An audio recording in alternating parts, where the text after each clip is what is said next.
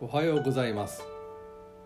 12月29日の一週一会です。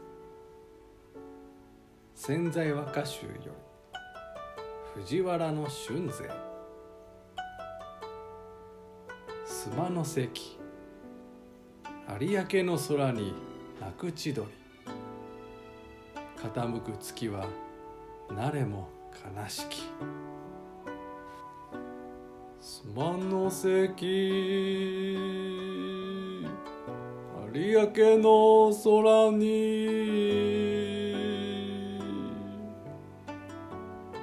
鳴く千鳥。傾く月は。慣れも悲しき。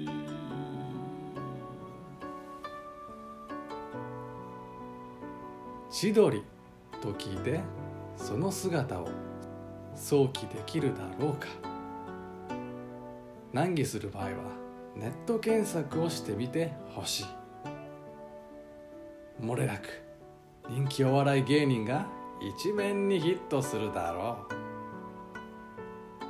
緩和九大千鳥は主に浜辺に生息する小型の渡り鳥であるが実のところその名が示す通り血つまりたくさん群れをなしている鳥もろもろを千鳥と歌人たちは理解していたのだ。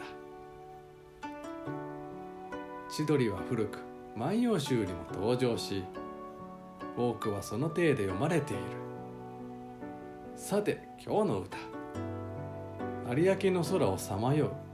千鳥と落ちてゆく月影。ああお前も悲しいのか。春勢は風景に漏れなく心象を重ねた。この匂い立つ感情を幽玄という。